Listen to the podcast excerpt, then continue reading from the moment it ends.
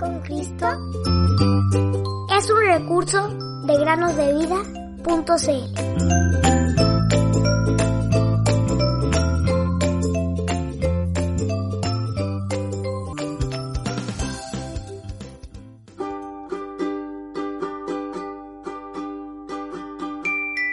Nacido en la ciudad de David un Salvador que es Cristo el Señor.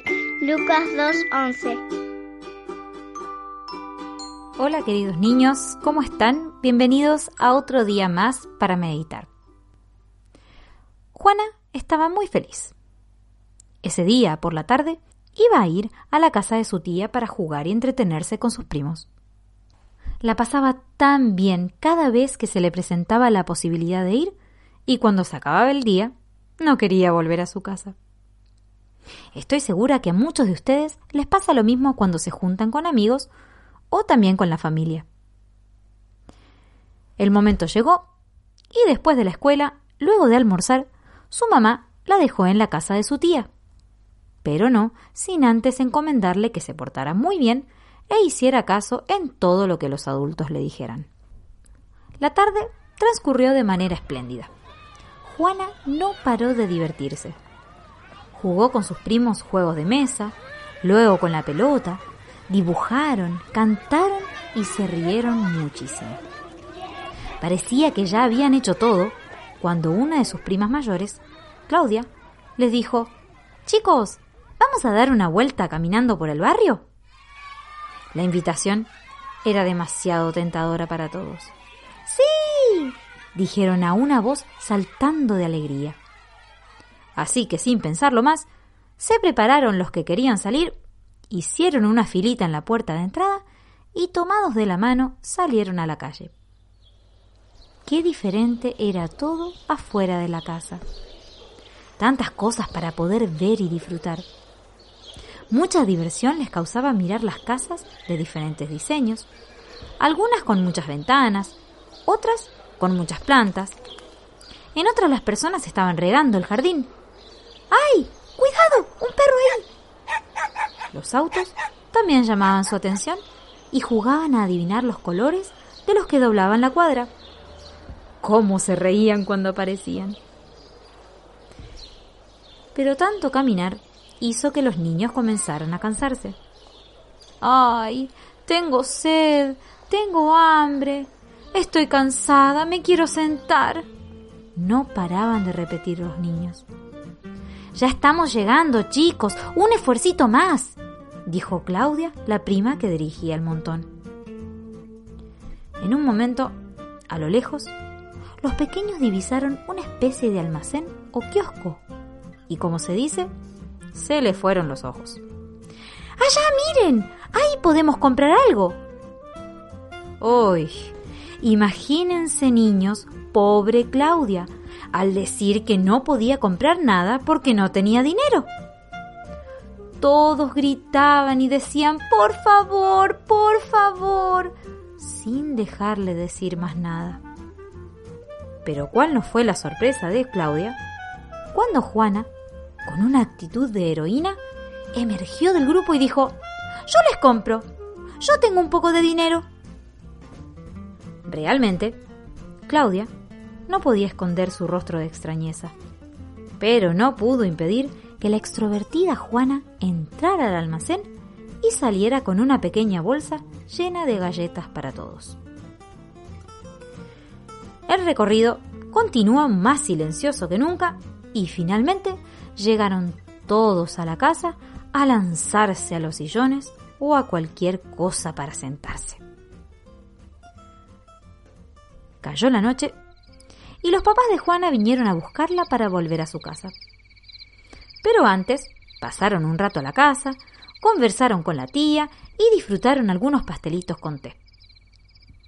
En un momento, la mamá de Juana la tomó aparte y le dijo que quería conversar con ella un tema importante antes de irse. Juana ni se le pasaba por la cabeza qué podía hacer, hasta que escuchó la pregunta ¿Quién te dio el dinero para comprar hoy en la tarde? Juana se sintió extraña. No sintió vergüenza ni temor, pero aún así se sonrojó y pudo darse cuenta recién en ese momento que había hecho algo mal. Mamá, yo le compré galletas a todos porque teníamos hambre, dijo la niña con sencillez. Está bien, Juana, pero ¿de dónde sacaste el dinero?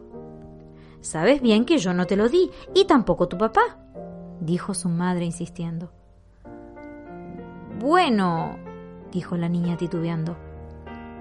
Temprano en la tarde vi sobre la mesa de la tía unos billetes que me llamaron la atención y tomé uno. Creí que no iba a afectar a nadie si lo hacía y lo usé para algo que necesitábamos todos, mamá, concluyó la niña con una sonrisa esperanzadora. La mamá de Juana no sabía cómo empezar a explicarle a su hija la importancia que tenía todo lo que había hecho. ¿Y ustedes, niños? ¿Pueden darse cuenta la importancia que tienen los hechos de Juana? Juana creía realmente que tomar un dinero para usarlo, para ayudar a otros, aunque el dinero no fuera de ella, era algo bueno. Y he aquí el problema.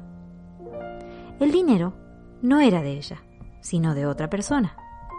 Y tomar algo de otra persona sin pedirlo se llama robar. La palabra de Dios nos muestra claramente que eso no proviene de Dios, sino que son obras que debemos desechar. En cuanto a la pasada manera de vivir, despojaos del viejo hombre que está viciado conforme a los deseos engañosos, y vestíos del nuevo hombre, creado según Dios en la justicia y santidad de la verdad. Efesios 4, 22 y 24. El que hurtaba, no hurte más, sino trabaje, haciendo con sus manos lo que es bueno, para que tenga que compartir con el que padece necesidad. Efesios 4:28. Claramente, niños, Juana no quería robar. No era su intención. Pero sin saberlo, lo estaba haciendo igual. Y así, queridos niños, es como es el hombre. Podemos tener las mejores intenciones, pero aún así no hacer como Dios lo expresa en su palabra. En Efesios también, en el capítulo 5, versículo 15 dice, Mirad pues con diligencia cómo andéis, no como necios, sino como sabios. Y el versículo 17, siendo entendidos de cuál sea la voluntad de Dios.